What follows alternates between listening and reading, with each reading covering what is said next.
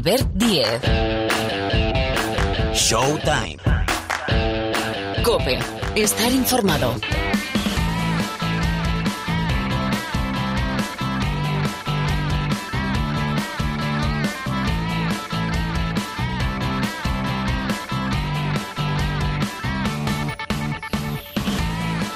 ¿Qué tal? ¿Cómo estáis? Bienvenidos, bienvenidas una semana más aquí al Rincón del Baloncesto de la cadena Cope. Esto que estáis escuchando ya suena, esta es nuestra sintonía original. Bueno, vamos a ver qué hacemos el año que viene. Showtime, capítulo Express. ¿Por qué? Porque la actualidad lo demanda, lo pide con los playoffs de la Liga Endesa. Esta semana, bueno, esta semana y parte de la que viene, acaba absolutamente todo, que empieza después el preolímpico. Ah, vayan a ver jugar a Luka Doncic, que va a estar en el preolímpico con Eslovenia. Con lo cual, enseguida actualizamos, es información servicio, cómo está la lucha por el título en la Liga Endesa, con Real Madrid y Valencia por una parte, con Barcelona y Lenovo Tenerife por la otra. Y claro, hay que hablar, ¡Uf! sí hay que hablar. Enseguida Paniagua y Parra, ¿eh? Antes Pilar Casado, después Paniagua y Parra para hablar de los playoffs de la NBA. ¿Qué va a pasar con los Lakers? Han caído a manos de Phoenix. ¿Qué va a pasar con Vogel? Estaba reclamando eh, Parra que no le dejen, bueno, que le dejen salir, pero que no le dejen entrar nuevamente en Estados Unidos. Y vamos a preguntar también por Luka Doncic. A nivel individual, cuidado con el contrato que puede firmar este verano el bueno de Luka Doncic.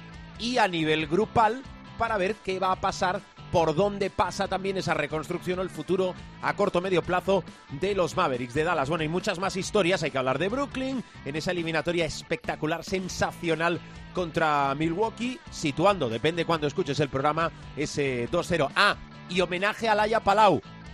Histórica, histórica en medallas, histórica de nuestro baloncesto, pieza básica de la selección femenina que está preparando el europeo que también está a la vuelta de la esquina, con lo cual a la casado a Pilar enseguida también eh, le preguntamos por nuestras chicas, nuestra selección española femenina. Bueno, capítulo express esta semana, Sonido López, Sergio López en la sala de máquinas, el saludo de Albert al micrófono, arrancamos hablando de la Liga Endesa, el playoff del ACB.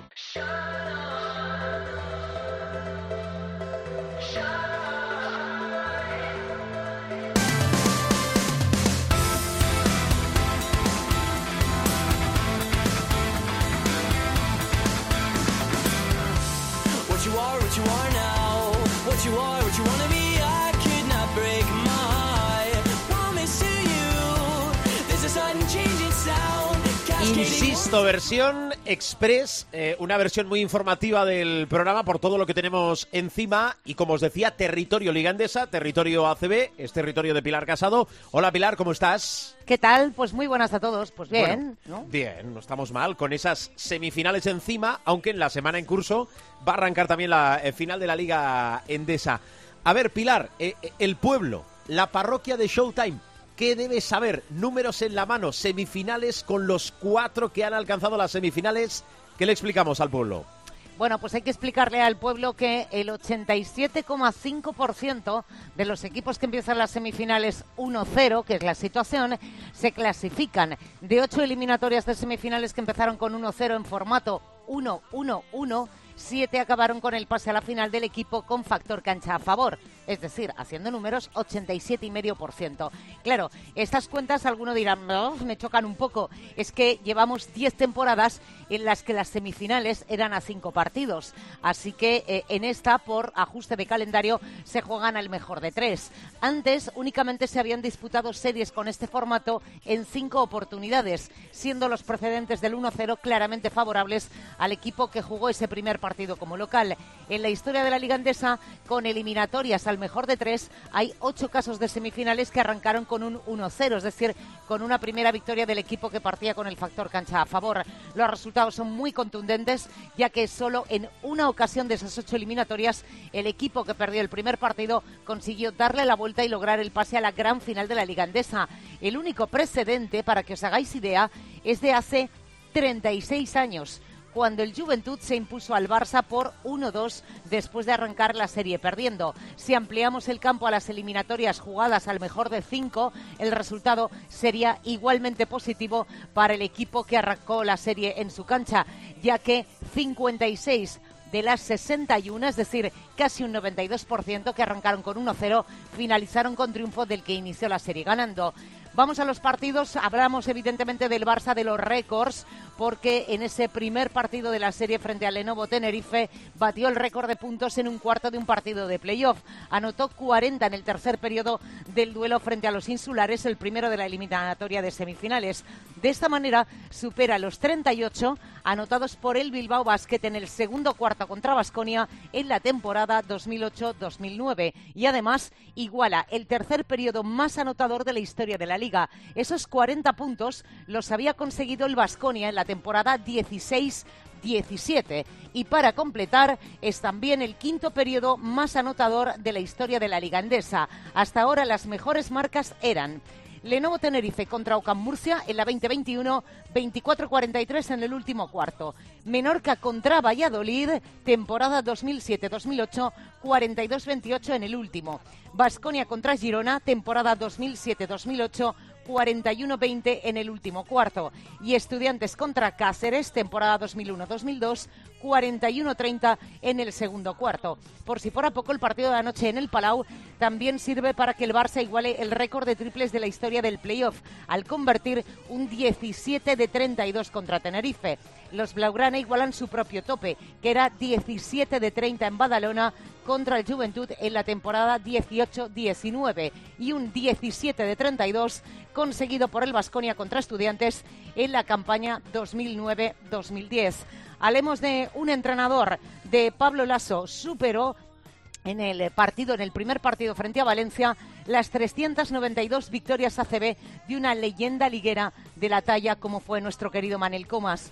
Con su triunfo 393 frente a Valencia, se queda el técnico madridista con la tercera plaza en solitario. Únicamente Aito García Reneses, 738 y Pedro Martínez, 477, han ganado más partidos de Liga Andesa que él. En esta clasificación, como decía, Aito García Reneses es primero, Pedro Martínez segundo, ahora tercero es Pablo Lasso, cuarto Manel Comas, cinco Dusko, seis Luis Casimiro, séptimo Javier Imbroda, octavo Salva Maldonado, noveno Alfred Julve, décimo Lolo Sainz, Pepo Hernández un décimo, décimo segundo nuestro actual seleccionador, Sergio Escariolo, décimo tercero Xavi Pascual, décimo cuarto Chus Vidorreta y cierra este top 15 Joan Plaza. Y hoy hay que hablar de un canterano más. Bueno, digo un canterano más en cuanto a número, evidentemente. Juan Núñez, 17 años y dos días. Debutó este domingo con el Real Madrid en el primer partido de semifinales del playoff de la Liga Andesa entre el Real Madrid y el Valencia. El base entró a 49 segundos del final del primer cuarto y se convierte en el cuarto jugador más joven en disputar un partido de playoff en la historia de la competición. Hasta ahora, el primero sigue siendo Ricky Rubio, con 5.688 días, tenía 15 años y 7 meses en 2006. Luka Doncic, 5.934 días, tenía 16 años y 2 meses en 2015. Y Juan Pedro Cazorla del Vasconia, 5.963 días, es decir, 16 años y 3 meses en 1992. Juan Núñez tiene 6.211 días, 17 años que cumplió, por cierto, el viernes, en 2021. Y asimismo, Juan Núñez es el segundo jugador más joven en debutar en playoff tras el mencionado Juan Pedro Cazorla, que también vio sus primeros minutos en semifinales en 1992. Eh, me lo recordaban ayer desde el Twitter de vasconistas.com. Lo hizo frente al Real Madrid y, curiosamente, el cambio fue Pablo Lasso al banquillo por Juan Pedro Cazorla a la pista. Hay que decir que Juan Núñez es el decimosexto jugador de la cantera blanca al que hace debutar con el equipo ACB Pablo Lasso. La lista empezó por Dani Díez y siguió por Alberto Martín, Billy Hernán Gómez, Jonathan Barreiro, Luka Doncic, Santi Justa, Dino Radoncic, Sam Bandiaye, Dani de la Rúa, Melvin, Pan, eh, Melvin Panzar, Mario Nakic, Boris Tisma, Mateo Españolo, Tristan Buksevich y ahora Juan Núñez. Por cierto, un Juan Núñez al que no le gustaba mucho el baloncesto y sí el balonmano. Vaya, eh, oye, da- danos más detalles. Eh, la historia de Juan Núñez. Eh, ¿Quién es Juan Núñez? Porque hablan muy bien de él, ¿eh? Sí, es un chaval que tiene un talentazo tremendo. eh, que como digo, eh, el baloncesto no era su primera opción, sino que era el balonmano. Y eh, llega a la cantera del Real Madrid, si no recuerdo mal, en el año 2015. Eh, ya había sobresalido en las categorías inferiores del Real Madrid. De hecho, el año pasado estuvo a punto de debutar porque Pablo Lasso se lo llevó a Valencia, recordáis aquella burbuja con la que se terminó la temporada en Valencia, pero no llegó a debutar. Y lo hizo debutar porque evidentemente tenía que echar mano. Tiene a la Provítola y a Sergio Llull lesionado, así que se quedaba al frente del equipo solo Carlos Alocén, así que echó mano de Juan Núñez. Hay que decir que de ese junior, que por cierto se proclamó campeón de Europa el domingo tras vencer en la prórroga al Barça, hay eh, muchos jugadores que pintan a subir de momento en el primer equipo. Está Juan y está Tristan Buksevich, pero es evidente que, eh, por ejemplo, el pequeño de los Garubas, Eric Garuba, eh, Ndiaye, que es un portento físico y tenían muchísimos lesionados. Es el equipo que dirige Mariano de Pablos, el junior del Real Madrid. Bueno, pues así está el playoff por el título de la Liga Endesa, así están las dos semifinales y estos son algunos de los nombres propios que rodean la semifinal entre Real Madrid y Valencia y la otra por la otra parte del cuadro entre el Fútbol Club Barcelona y el Lenovo Tenerife. Por cierto, Pilar, que Dígame depende usted. cuando escuchen, depende cuando la parroquia del programa escuche el capítulo de esta semana, podemos estar hablando de una semanita para que arranque el europeo femenino en Valencia. ¿Cómo están las nuestras? Que venimos de un homenaje a una gigante, a una eterna y ojalá lo sigue siendo como es eh, Laia Palau. Sí, la verdad es que estamos a una semana, vamos a empezar el próximo jueves, día 17 de junio.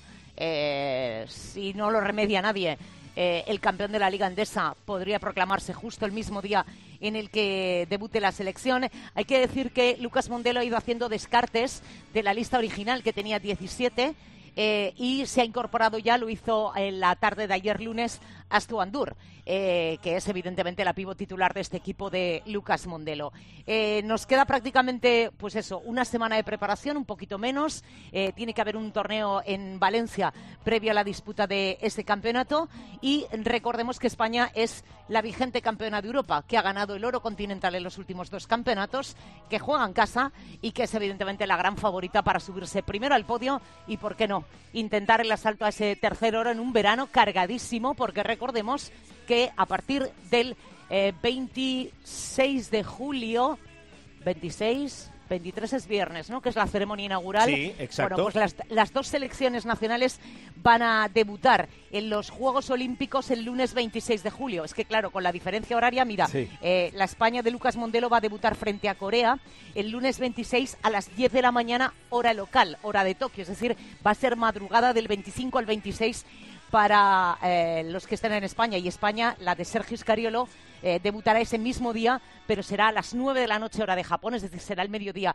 aquí en España frente a Japón. Así que un verano cargado, no, cargadísimo para las selecciones, especialmente para la, la de Lucas Mondelo. Bueno, así está el planeta o casi todo, el planeta baloncesto. Por Despedimos a cierto, Pilar Casado. Diga- solo diga- voy a diga, hacer así, usted, eh, sí. pegadito al micro, por esos 300 partidos, que es un mito, eh, doña Laia Palau. No es un mito del baloncesto femenino, el otro día se lo puntualizaba a un seguidor que tengo en Twitter. Laia Palau es un mito de nuestro baloncesto, porque ese número de internacionalidades no lo tiene nadie. Es así. Y ojalá podamos preguntar a Laia Palau cada verano o cada temporada. ¿Es la si va a seguir jugando. Claro, porque es- es- eso quiere decir que sigue jugando. Si se lo podemos preguntar, es bueno, que sigue de momento, jugando. de momento hasta 2022 va a seguir jugando. Sí, Luego sí, ya sí. es posible. Laia es un, es un crack y tiene un aguante eh, brutal. Eh, porque, bueno, pues es probablemente eh, una de las jugadoras, además, más mediáticas de ese equipo de Lucas Mondelo. Y, evidentemente, bueno, pues llega un momento en el que también la pobre, pues, pues, oye, como todos nos saturamos, ¿no? Y jamás, jamás, jamás, en los peores momentos. Yo recuerdo uno muy especial, que era en Tenerife, cuando perdimos la semifinal y recuerdo estar eh, con ella en el programa de por la noche, estaba, con perdón, muy jodida, pero muy jodida. Y eh, seguía poniendo y seguía teniendo esa sonrisa. Me parece Una- eh, increíble. una es grande, un referente. Es, cuando siempre hablamos de eh, grandes deportistas, yo siempre lo traslado a la palabra referente. y Laia Palau a día de hoy es un referente en el deporte. Bueno, pues eh, más cosas ahora, ¿eh? Pilar, gracias. A mandar. Cuídate, vamos ya con el ARB aquí en Showtime.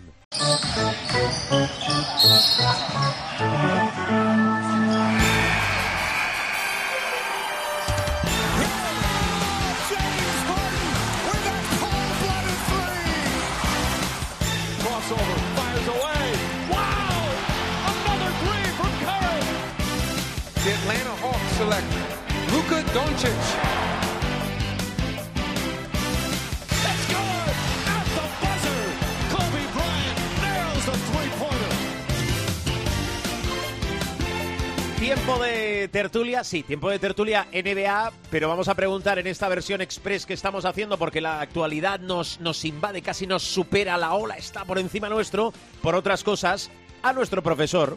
Miguel Ángel Paniagua, ¿qué tal? ¿Cómo estás? Muy buenas. Bienvenido a tu programa, porque este es tu programa, profesor. Rubén Parraola, A las buenas. también es tu programa este. Sí, sí, bueno, pero un poco menos. Bueno, bueno, bueno. El accionariado ya lo repartiremos eh, cuando toque. Es una cuestión también de galones. Bueno, profe, em, pocas valoraciones podemos hacer porque tenemos eh, partido eh, día sí, día también eh, en la Liga Endesa, pero una radiografía muy general de lo que de lo que estás viendo, que no sé si el gran titular, para mí como mínimo es uno de ellos que, que sobresale, es que lo del Real Madrid esta temporada, sobreponiéndose a todo o a casi todo, me parece, me parece espectacular. Yo no sé cuándo le van a hacer la estatua a Pablo Lasso en el Santiago Bernabéu. Pues seguramente se la tendrán que hacer, ¿no? Pues, si hubiera justicia, Pedro Fernández, Lolo Sainz y Pablo Lasso deberían tener, Esa es buena. pase lo que pase esta temporada, por supuesto, una estatua en el Bernabéu, ¿no? Junto a otras muchas, porque derivadas del fútbol, porque el Real Madrid es ese club que siempre tiene gente a la que hay que hacer estatuas, ¿no? Pero sí es verdad lo que dices, o sea, no se puede tener eh, más infortunio, o mejor dicho, se puede tener más infortunio, pero ya sería una cuestión casi cabalística de que alguien les haya hecho vudú y aun con todo se sobreponen porque sobre todo hay un jugador que por ahora no, no ha sido castigado con infortunios serios, que es Tavares, que mientras no se demuestre lo contrario, pues es el alfa y la omega de, de todo esto. No puede estar unos días más, más cansado, otros días menos cansado, pero eh, es un jugador superlativo y en, en la Liga CB si se pone a dominar, domina de punta a punta. Y luego tiene además, hombre, ahora que los playoffs ah, tienden a ser muy físicos, como pasa también en la NBA, con mucha defensa, con mucho rigor eh, a la hora de jugar, pues ah, si además tienes un Garúa, jugadores entregados a la causa y tal, que muchas veces eso psicológicamente es importante, ¿no? Cuando hay tanto infortunio, los que quedan en pie tienen una dosis adicional de adrenalina, ¿no? Sí. y todo eso contribuye. Pero bueno, esto al final yo creo que todo indica que vamos a la enésima final, la Real Madrid-Barcelona. Eh, eh, Parra, de lo que estás viendo, em, me sorprende, lo digo también por el, por el desgaste, eh, el Barça está superando y con creces los 80 partidos, 80, ¿eh? Y esto no ha acabado en la temporada en curso. Me sorprende mucho esa artillería que está sacando en los últimos eh, terceros, último cuarto el Barcelona. Mm, ¿Final Madrid-Barcelona o ves alguna opción para, para Valencia y Tenerife, Parra? Complicado. Eh, veo más, de, de ver opción, veo más para Valencia, por lo que estábamos hablando de la cuestión del Madrid, de que se van cayendo naves, de si se le lesiona a Rudy, si Garuba que va a llegar al segundo partido, pero a ver cómo está también, tal. Y, y por, eh, por la circunstancia esa de, del físico del Madrid, veo más posibilidades al Valencia. Eh, después de ver el tercer cuarto del otro día del primer partido del Valencia, o sea, del Barça con el, con el Lenovo, 40 puntos, ¿qué haces? Con- O sea, Kyle Kuric, eh, te, te mete seis triples un día, empieza el siguiente día y te mete dos seguidos, o sea, en, modo metralleta total. Eh, Mirotic te mete 21 puntos en 17 minutos. Eh, eh, Volmaro pa- parece que cada vez eh, eh, está más grande, preparado para dar el salto a la NBA. A, a mí el Barça me parece complicado que, que se, que se le pueda sacar de la final de la, de la ACB. Y, y si te digo, soy sincero, realmente al Madrid también. Porque es que luego hablas de Tavares, pero a mí hay otro tío que me, que me flipa, eh, que es Coser. Que, igual no te juega un partido que te sale al día siguiente y te mete 25 puntos. O sea, es, no sé, eh, todo lo que no sea una final Madrid-Barça me, me resultaría muy extraño. Mm, eh, una pregunta rápida para los dos. ¿Os gusta este formato obligado de 3-3-3? Quiero decir, tres partidos, al mejor de tres en cuartos, al mejor de tres en semis y al mejor de tres en la final. O no sé si semis y final te gustaría, por ejemplo, profe, degustarlo un poquito más. Bueno, esto se hace, efectivamente es una, un accidente, ¿no? La idea de ir al mejor de tres eh, es una idea de que puede darle más oportunidad al, al candidato pequeño, por así decirlo, al, al club pequeño, al que viene de 8, 7, 6, 5, ¿no? En, Sí. en términos de cabeza de serie. A mí el formato que más me gusta es um, 3-5-7, ¿no? Eh, tres en primera ronda para darle oportunidad al pequeño, cinco para la segunda ronda y siete para la final. El 7-7-7 que tiene Italia, por ejemplo, me parece larguísimo. Por cierto, la Virtus le va metiendo 2-0 al, al uh, Armani Jeans Mm. en la final italiana eh, con un Teodosis virtuoso. Um, y, y el 3-3-3, como tú bien has dicho, pues es una circunstancia que viene dada por este calendario tan eh, agónico que tenemos, de- entre pandemia, hay que acabar la liga y hay que empezar la, la, los Juegos Olímpicos, pues ah, estamos en 3-3-3. A mí el 3-3-3 me parece muy precipitado porque los playoffs tienen también que premiar la ventaja de campo y en el formato 3, al mejor de 3, al equipo que ha hecho un gran esfuerzo durante la primera, o sea, durante la temporada regular, no se le premia tanto. O sea, yo sería partidario de, a lo mejor en la primera ronda, darle una, oportuni- una oportunidad al, al pequeñín, pues iría al mejor de 3, segunda ronda al mejor de 5, incluso la final al mejor de 7, si hubiera espacio y calendario, porque cuanto más veas a los mejores equipos, mejor, y mejor también para la, para la taquilla, ¿no?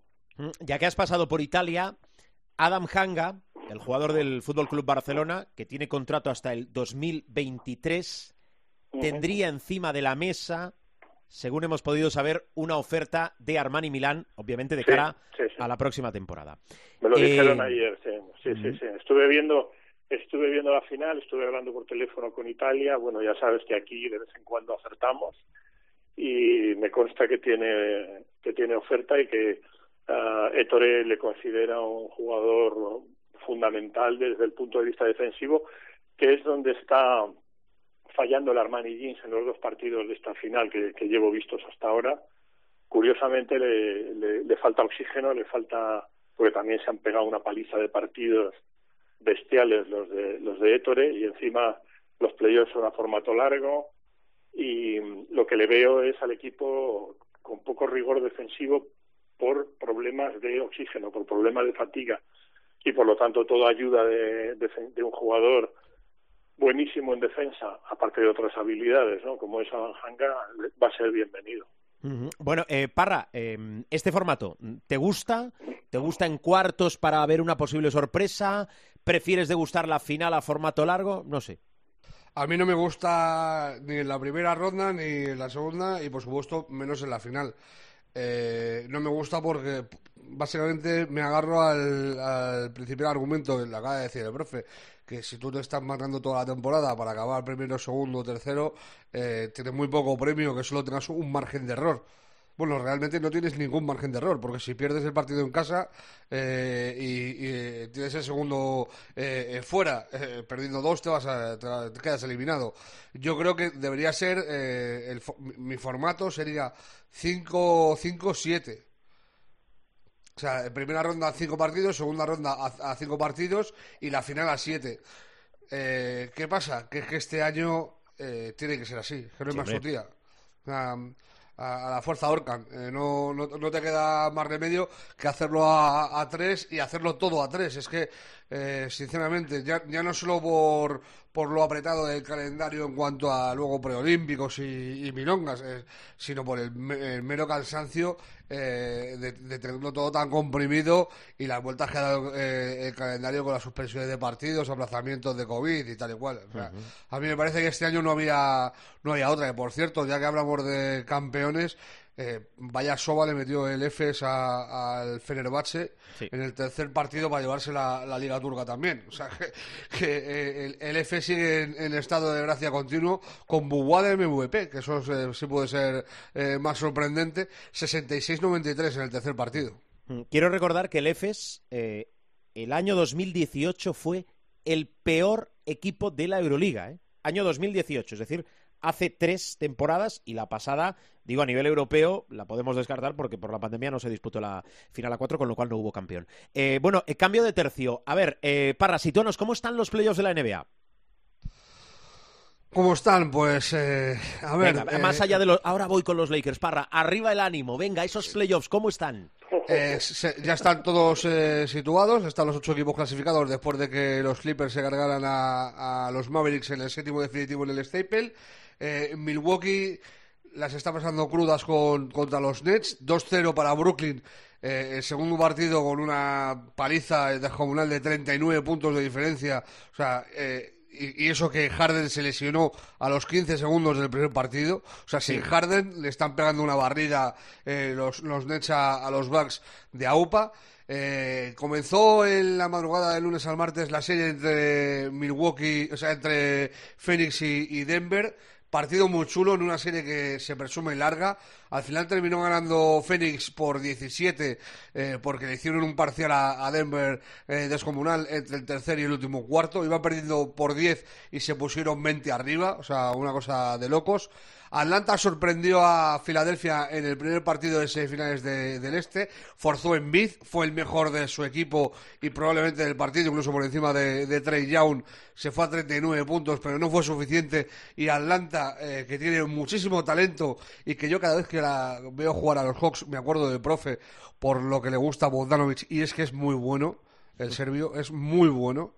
Eh, 1-0 para, para Atlanta, que robó el factor cancha a Filadelfia. Y falta por empezar la serie entre los Clippers y, Utah, eh, con, con los Jazz siendo el equipo que a mí más redondo me ha parecido en primera ronda en el oeste. Eh, Toda vez que Donovan Mitchell eh, se ha recuperado, se perdió el primer partido y a partir del segundo eh, barrieron a, a los Grizzlies y a mí me parece el, el conjunto más sólido de, del oeste, por mucho que Phoenix también está dando muy, muy, muy, muy buena imagen. Bueno, a ver, em, tengo muchas cosas que preguntar. tiene que ir a su cátedra el profe, pero voy a arrancar por Doncic, profe, y lo que se está comentando de cara a el plano individual. Ahora pregunto a Parra por el, plano colectivo, pero el plano individual y ese gran, gigante contrato que parece va a firmar Doncic en verano, ¿no?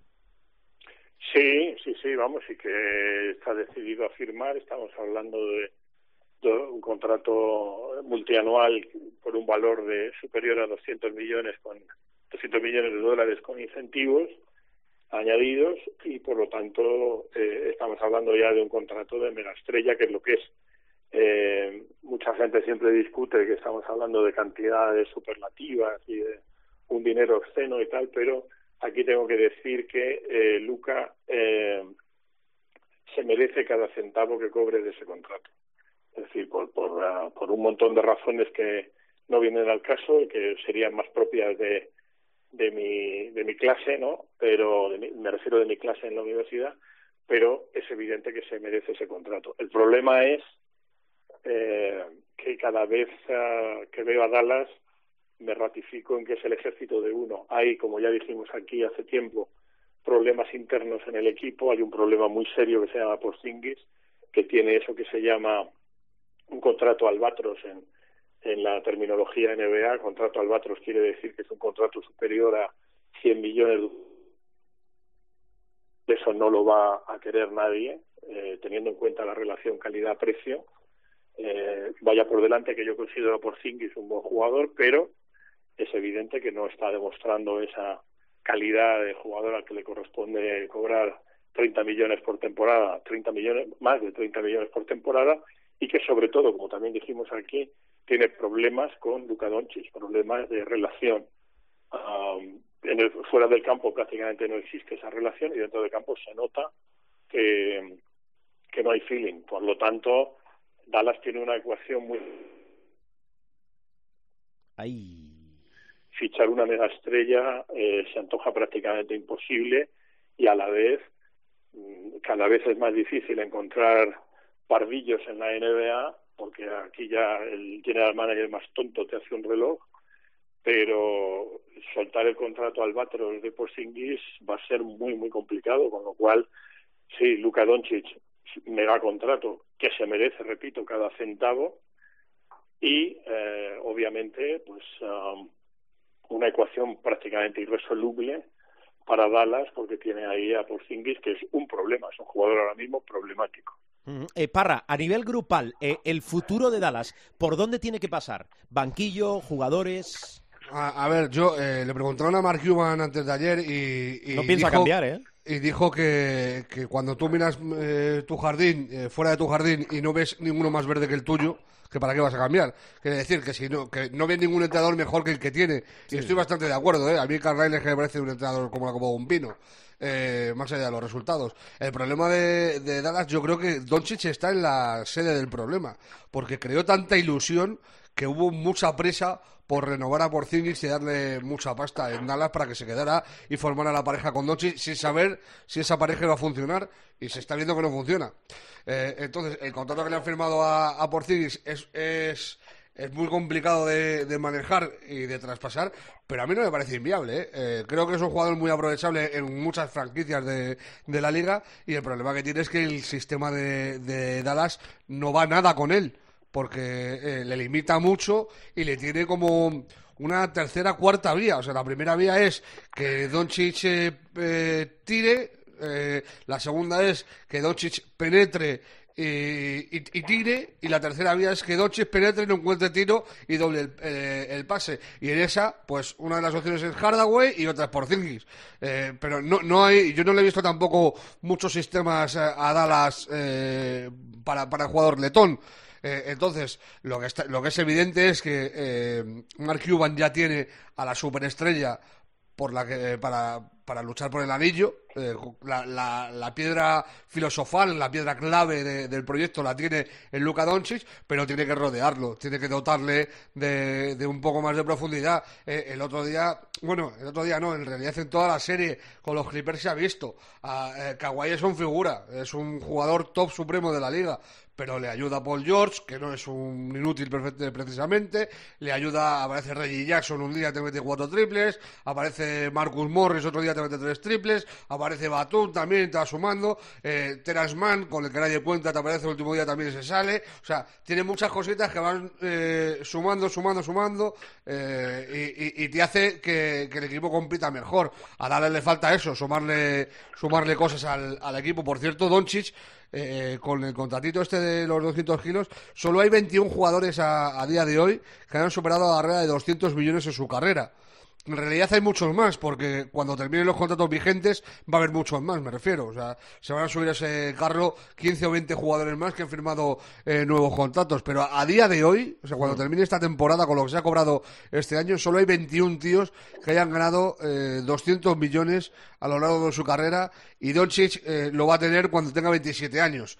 En el contrato máximo este que le ofrecen, eh, que es eh, renovarle 5 años por el 30% del límite salarial y luego con 27 va a poder firmar el super máximo, que es el de eh, encima le sumas a todo esto que ya tiene el ser veterano, llevar más de 7 años en la liga y que te lleva a más del 35% del límite salarial, que son casi 40 y pico, 50 kilos van a ser por aquellos entonces eh, por temporada, o sea, se, se va a retirar habiendo ganado 400, 500 millones tranquilamente. Bueno, ahora te pregunto por los Lakers, pero antes, eh, precisamente de los Lakers, y es la última para Miguel Ángel Paniagua, el banquillo de los Lakers. ¿Qué hacemos, profe? Vogel, ¿quién va a venir? ¿Qué va a pasar con él? Nada, no viene nadie. Nadie. sepa. Nadie. Eh, se mantiene un año más. Hay, hay que tener en cuenta que Jenny ah, Bass ah, es una persona muy fiel a su gente, ¿no? Eh, todo lo contrario que era su, su hermano. Eh, está más en la línea de su padre, de mantener una gran continuidad y tal, y por ahora eh, Frank Vogel tiene crédito, y ese crédito le va a permitir, en principio, seguir el año que viene. Ya sabes que aquí eh, comentamos hace un par de semanas eh, el tema de Terry Stotts, que iba a salir de Portland si Portland era eliminado rápidamente, así ha Sí. sido. Está ahí disponible, eh, hay un montón de candidatos que podrían ir a Lakers, pero eh, en principio el banquillo de los Lakers permanece inalterado. Yo creo que ese banquillo debería ser alterado, pero eh, lo que yo crea no tiene nada que ver con lo que cree eh, la señorita, en este momento Bass, la propietaria del club y sus asesores, empezando por Rob Pelinka, el general manager, bueno, presidente y general manager, ah, que consideran que Frank Vogel tiene todavía un, una- un crédito suficiente como para estar en el banquillo. Hay una ecuación que todavía no se ha hablado, pero que eso me viene de la casa Clippers, ¿eh? Vale. en donde también se ha cumplido algo que dijimos. Cuando íbamos 0-2, eh, os dije, em, hablando con la casa, están muy tranquilos. Es decir, un 0-2 en casa, en un playoff, en otros tiempos hubiera sido un drama y un 4-0 sin solución de continuidad. Bueno, pues se ha remontado y hay un 4-3 y, y bueno, por lo menos, como decían los soldados en la guerra del Vietnam, siguen vivos. Y desde la casa Clippers lo que me dicen es que LeBron James ah, no descarta retirarse. Si eso es así, eh, la ecuación ya no pasa por Frank Vogel, o sea, la ecuación ya tiene una X monumental. Yo no me lo creo, es decir, yo creo que es posible que LeBron James diga, oye, mira, el, por, el, el futuro, el porvenir, eh, no, no lo tengo muy claro, porque si Davis está renqueante, no tenemos suficiente talento, hay un lío ahí con el, con el puesto de pivot y además lo que subyace en el fondo de todo esto es que a LeBron James como a Rubén Parra y a mí no termina de convencernos Frank Vogel como entrenador que te conduzca a la victoria, ojo, ¿eh? Eh, a favor del aire eh, rema cualquier entrenador, pero en contra del aire eh, no rema todo el mundo. Entonces, LeBron sí que podría plantearse a lo mejor el decir, pues mira, aquí lo dejo, me corto la coleta y el que venga por detrás, que igual está este carrerón que he hecho, ¿no? Es un- uno de los jugadores más grandes, pero a día de hoy, resumiendo la, la pregunta que me has hecho, no se contempla la salida de Frank Vogel y por lo tanto el banquillo de los Lakers es uno de los mm, muchos banquillos de la NBA que permanece inalterado. Vale. Dichosos vosotros, oyentes y estudiantes de Miguel Ángel Paniagua, que vais a atender a su clase. Profe, gracias, ¿eh? Cuídate. Un abrazo muy grande. Gracias, profe. Adiós, Miguel Ángel. Miguel ánimo a Ángel- Rubén, que, que los Lakers ah, siguen siendo un equipazo. Yo les tengo muchísimo respeto y tienen equipo suficiente para volver y volver a lo grande. Lo que tengo es más dudas con, con el tema de entrenador, sobre todo cuando la cosa se complica, ¿no? Pero Por bueno, cierto, acertó el profe, acertó el profe el entrenador del año, Fran, eh, Sí, eh, Sí, señor. de los Knicks.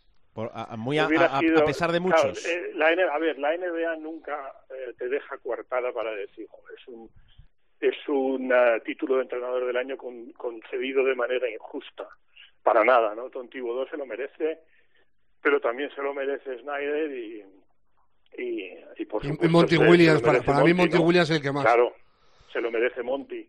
Eh, bueno, a partir de ahí, como ya dije, entra la política, ¿no? Entonces, ah, hay mucha política también en la NBA, mucho interés en que Nueva York pues haya vuelto, eh, haya vuelto a la escena y eh, como, como quiera que Tom Thibodeau ha hecho una gran campaña como entrenador de los Knicks, pues ah, inmerecido no es. Ahora, sí que considero, igual que Rubén, que se lo merecen más otros y por este orden, para mí la, la plata compartida, si quieres, con, con Thibodeau en mi escenario sería para Snyder y la medalla de oro, el coach the year para Monty.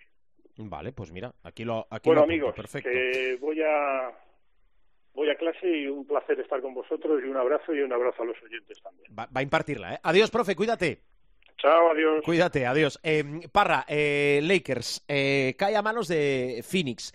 Más allá de lo que ha comentado el profe, casi me interesa más por tu, y eso es muy importante, eh, seguimiento, sentimiento, Angelino, lo que piensas después de esta eliminación, tal y como estaban los Lakers. ¿eh?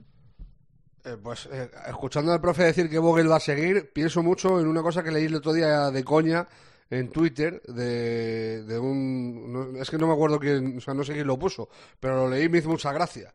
Eh, que cómo serían de comprometedoras frase- las, las fotos que tiene eh, de Vogel para que le pusiera. Y yo ahora pienso, ¿cómo serán de comprometedoras la- las fotos que tiene Vogel de Jenny Bass y de Pelinka para que se lo queden? Porque eh, con el- la gestión del playoff que ha hecho, que ha sido infame, y aparte, aparte eh, de que es infame, se nota que eh, no, es una veleta, o sea, no tiene ni idea de lo que está haciendo. O sea, pasa de que Gasol no juegue y Drummond titular a que en el último partido Drummond no juegue nada y Gasol sea titular. eh, de, que vaya entrando y saliendo Montel Harrell de la, de la rotación, eh, de que aparezcan y desaparezcan jugadores, o sea, está, parece que está eh, tocando teclas en un piano a ver si consigue que le salga alguna canción. Y es lo que eh, me, me quedo mucho con lo que ha hecho el profe. Claro, el año pasado ganaron el anillo, el año pasado suena muy feo decir esto, pero lo mismo te sientas tú en el banquillo de los Lakers y ganas el anillo también. O sea, es que con. Anthony, con Anthony Davis y con, y con LeBron en el nivel que estuvieron en la burbuja, pues ¿qué quieres que te diga? Sin factor cancha, sin público y tal, y si tienes a los dos monstruitos sanos y, y on fire, eh, pues es, es mu- mucho más sencillo ganar el anillo. Este año eh, ha tenido problemas, eh, la lesión de Davis, tal.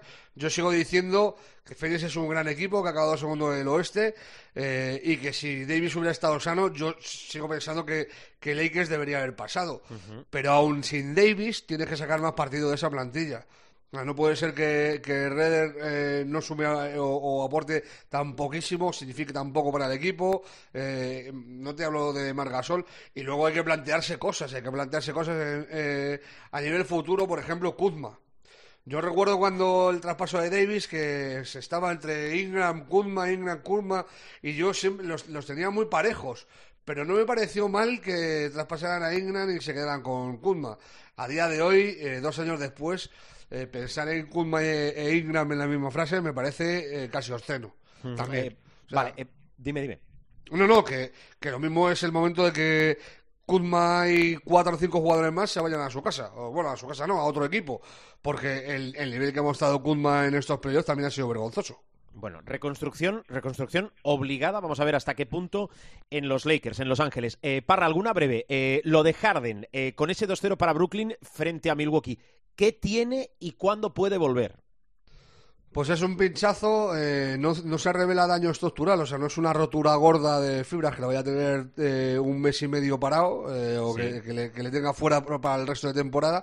Y es que viendo el funcionamiento de Brooklyn y también eh, hay que poner en el debe de Brooklyn el gran juego que está haciendo, pero también en el de en el de Budenholzer. O sea, a mí la gestión que está haciendo el entrenador de los Bucks eh, de, de esta, estos dos primeros partidos contra los Nets me parece un poco también eh, falta de, o sea, carente de ideas. Eh, sobre todo cuando tienes a Ru Holiday y a, y a Antetokounmpo, que se supone que son dos de los mejores defensores de la NBA, y tienes enfrente a dos de los mejores anotadores, a Kyrie y a Kevin Pues pon a uno con cada uno. Pero se está inventando poner a PJ Tucker con Durán, luego poner a Ru Holiday con Durán, y en el segundo partido Durán se los merendó a todos, que posiblemente también se meriende a Antetokounmpo, porque es un figura, eh, pero no sé, sería lo más lógico y, no creo que esté afrontando bien la serie, y me hace pensar eso, que es un tío que también ha ganado dos eh, títulos de entrenador de la temporada, pero luego en playoff flojea muchísimo, o sea, eh, tanto en su época en Atlanta cuando eh, los Hawks de los cuatro All-Star y tal, como ahora con Milwaukee en los últimos años, eh, su rendimiento, o sea, sus prestaciones como entrenador en, en playoff dejan mucho que desear. Oye, y lo de Filadelfia frente a Atlanta, ¿accidente o algo más? A mí es que Atlanta me parece un equipo con muchísimo talento. Sigo pensando que Filadelfia es superior por, por una cuestión básica que es Embiid. Eh, Joel Embiid. Filadelfia tiene un gran equipo, eh, ha estado muy bien estructurado, lo ha hecho muy bien durante toda la temporada. Eh, pero la piedra angular es Embiid. Si está sano, eh, sin estar sano el primer día, mira lo que hizo, 39 puntos y tal, pues imagínate eh, si, si estuviera sano. Pero Atlanta tiene mucho talento. Te pones a contar jugadores con talento en Atlanta y no te salen tres, ¿eh? Eh, te salen lo mismo 5 o 6. O sea, estamos hablando de un equipo que tiene a Trey Young, que tiene a Bogdanovich, que tiene a Collins, eh, que tiene a Galinari, que tiene a Lou Williams, eh, que tiene a Capela, que, también en lo suyo es, es- muy bueno. eh, es- un equipo que tiene a Werther, que tampoco es, es manco precisamente, aparte la muñeca es uno de sus, de sus fuertes. Eh, a, a mí, de- eh, Hunter también, o sea, que te pones a decir, tiene jugadores, tiene mucha calidad. A mí me gusta mucho Atlanta y como equipo de futuro me parece uno de los equipos con más eh, futuro o con brillante futuro en el este. Bueno, a ver cómo va la serie. Eh, cierro, mm, ¿a- ¿algún flash, eh, alguna pincelada así rápida? Pues quería decirte algo acerca de la serie de los Clippers con, con los Jazz. Eh, mucha gente da como favoritos a, Clippers eh, por el hecho de haber remontado el 0-2 y tal. A mí, yo sigo en mis 13. Lo mismo los Clippers luego eliminan a Utah y, ganan la final de- del oeste y, y lo que tú quieras. Pero a mí, Utah me sigue pareciendo que la gente le hace muy poquito caso para el año que ha hecho en temporada regular siendo el mejor equipo de la liga y para lo que ha mostrado en estos primeros eh, partidos de playoff desde que ha vuelto eh, Donovan Mitchell. Hay que ver cómo está eh, Mike Conley, que, está tocado, tiene también una, lesión y a ver si se pierde el primer partido, el segundo o, o cuando vuelve. eh, pero con todos sus efectivos, los Jazz son un equipo muy, pero que muy a tener en cuenta. Bueno, así están los playoffs de la NBA. Parra, la semana que viene más, cuídate mucho, ¿eh? Abrazo fuerte y a ver si no es un 4-0 de los Nets a, a los Bucks. Hombre, a ver si lo- los Bucks levantan cabeza que, que me está decepcionando supremamente. ¿sabes? Sí, la verdad es que prometía mucho, ¿eh? Eh, no, ya estábamos salivando, incluso poniéndonos el babero cuando quedaron emparejados, pero, pero es cierto que no sé si decepcionar o que las expectativas eran demasiado altas, pero bueno. La, la guapa va a ser la de los Suns con Denver, yo creo. ¿eh? Pues también hay, bien, hay sí. talento para aburrir. Sí, sí, sí. Bueno, los playoffs de la NBA con eh, Paniagua y con Parra, con Parra y con Paniagua. Adiós, crack, cuídate. A cuidarse, un abrazo.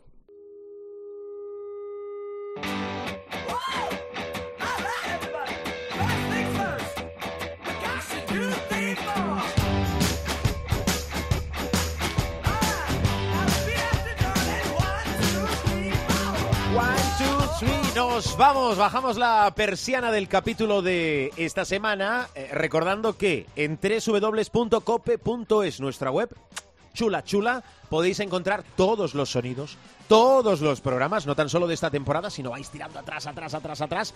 Y si sois muy fans, podéis encontrar todos los capítulos de la historia. Bueno, no sé si el primero, no, lo voy a mirar por curiosidad, a ver si el primero de todos está alojado todavía en nuestra web. Pero vaya, que eh, vais a www.cope.es y encontráis todos los sonidos, todos los capítulos, todos los programas de Showtime y que nos podéis eh, descargar y escuchar o escuchar y descargar como queráis en los principales dispositivos portales de descarga en www.cope.es también, pero si vais por ejemplo a iTunes, a iVoox, nos encontráis, nos buscáis, nos encontráis y nos escucháis. Y la semana que viene, bueno, volvemos, seguimos saliendo siempre en martes.